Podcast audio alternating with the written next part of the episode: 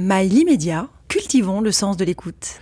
Longtemps, les hommes se sont promenés avec une arme à la ceinture. Cela faisait partie du dress code masculin. Je ne parle pas des artisans ou des commerçants, bien sûr, ni des paysans, seulement des gentilshommes. À la fin du Moyen Âge et pendant la Renaissance, les épées étant très lourdes, ils pouvaient se contenter d'une dague. De 60 cm, ça suffisait pour en imposer.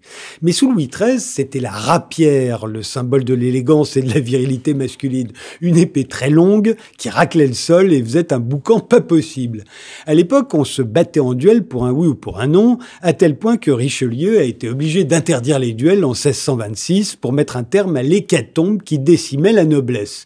Une décision qui a envoyé illico la rapière à la casse. On l'a remplacée par une épée moins embarrassante, plus courte, plus légère, à la lame fine, qui ne servait plus à rien, mais qui est tout de même devenue une pièce capitale du costume civil masculin, et cela dans toute l'Europe. Le signe du monsieur, disait Jean-Jacques Rousseau. Et pourtant, même les messieurs ont cessé progressivement au siècle des Lumières de sortir avec leur épée. Les philosophes étaient à la mode, ils prenaient la résolution des conflits individuels par le dialogue et non par la force. Se promener sans armes vous donnait donc l'air intelligent. D'ailleurs, la noblesse avait dû renoncer à son rôle traditionnel de classe guerrière pour se transformer en une petite armée de courtisans cloîtrés au château de Versailles. Plus besoin d'armes pour assister matin et soir au lever et au coucher du roi. Un mouchoir suffisait. On n'a pas assez réfléchi, à mon avis, à la façon dont le mouchoir, toujours parfumé, a remplacé l'épée dans le garde-robe masculine. Et même la guerre avait changé les combats corps à corps d'autrefois laissaient place à des batailles rangées où l'on se tirait dessus à distance, au canon ou au fusil. L'épée était devenue ringarde. En 1780, plus personne ne la portait en ville et la Révolution a fini le travail. Elle a carrément interdit le port de l'épée en tant que symbole de l'Ancien Régime. On aurait pu commencer à se balader avec un pistolet sur soi, mais ça n'a jamais vraiment pris, c'était pas assez voyant.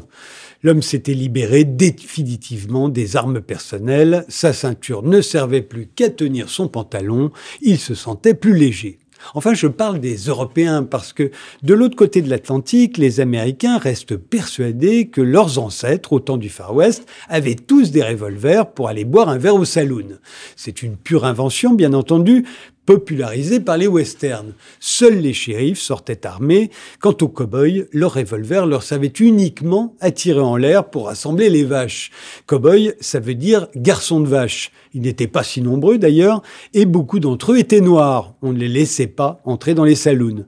Mais les Américains ont bâti tout un mythe autour du cow-boy, celui d'une civilisation hyper violente où l'on n'arrêtait pas de se tirer dessus dans les rues. Tout cela n'a jamais existé, à part dans quelques faits divers romancés par les journalistes de l'époque. En réalité, Billy the Kid a tué beaucoup moins de gens que la bande à Bono.